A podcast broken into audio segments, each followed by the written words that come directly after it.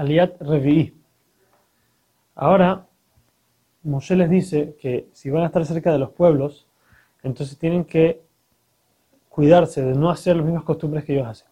Los, los goim, los pueblos de Eretz Israel, de todo el mundo, acostumbraban cuando fallecía alguien, un familiar, alguien querido, entonces ellos se cortaban, por decir así, en la frente y en la cabeza, en señal de duelo, en señal de, que les duele el hecho de que se fuera ese familiar, esa persona querida.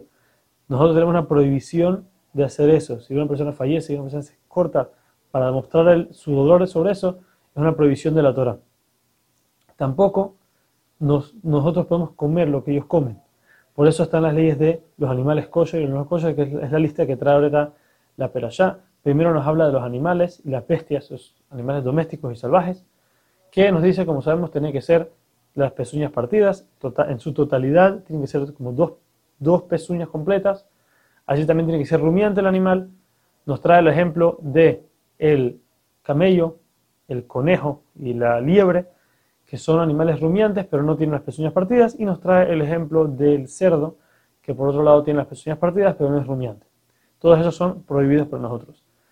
Después nos trae a las aves que son prohibidas. Ahora Rashi nos dice que en los animales nos dijo cuáles son, cuáles, cuáles son las reglas, pero no lo dijo muchos ejemplos, solamente nos dijo las reglas. ¿Por qué? Porque dice Rashi hay más animales no kasher que sí kasher, por eso cuando dice la regla es suficiente. Pero en las aves es al revés, dice Rashi. La Torah nos trae una lista larga de animales no kasher.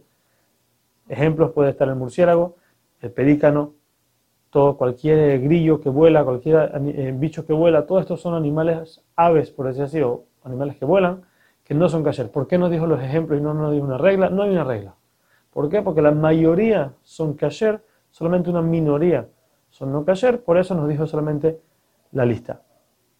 Y por último nos dice que cuando un animal está muerto, entonces solamente no hay una prohibición en sí de tocar al animal, aunque el animal impurifica hasta cierto punto, no hay una prohibición de tocarlo, solamente, dice Rashi, cuando es el tiempo del regel. El regel es el tiempo de las fiestas, Pesach, Shavuot, Sukkot, que la gente subía a Jerusalén para entrar al Betamigdash, para traer Korbanot, para estar en el Betamigdash en las fiestas. En ese tiempo uno tenía que cuidarse de no impurificarse aún por un animal, porque uno tiene que estar puro en las fiestas. Entonces, ¿qué hacemos con este animal que se, que se murió? Dice la Torah y una mitzvah de dárselo al Gertoshav. Gertoshav es un goy, una persona no judía, que decide, él no va a ser idolatría, pero no se quiere convertir completamente, no quiere ser judío completamente, pero él, sabe que Dios es el Dios y él quiere seguirlo.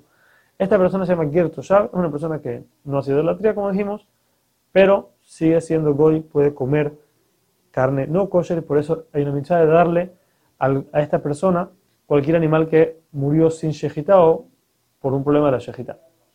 Y por último nos trae la ley famosa de no cocinar carne con leche.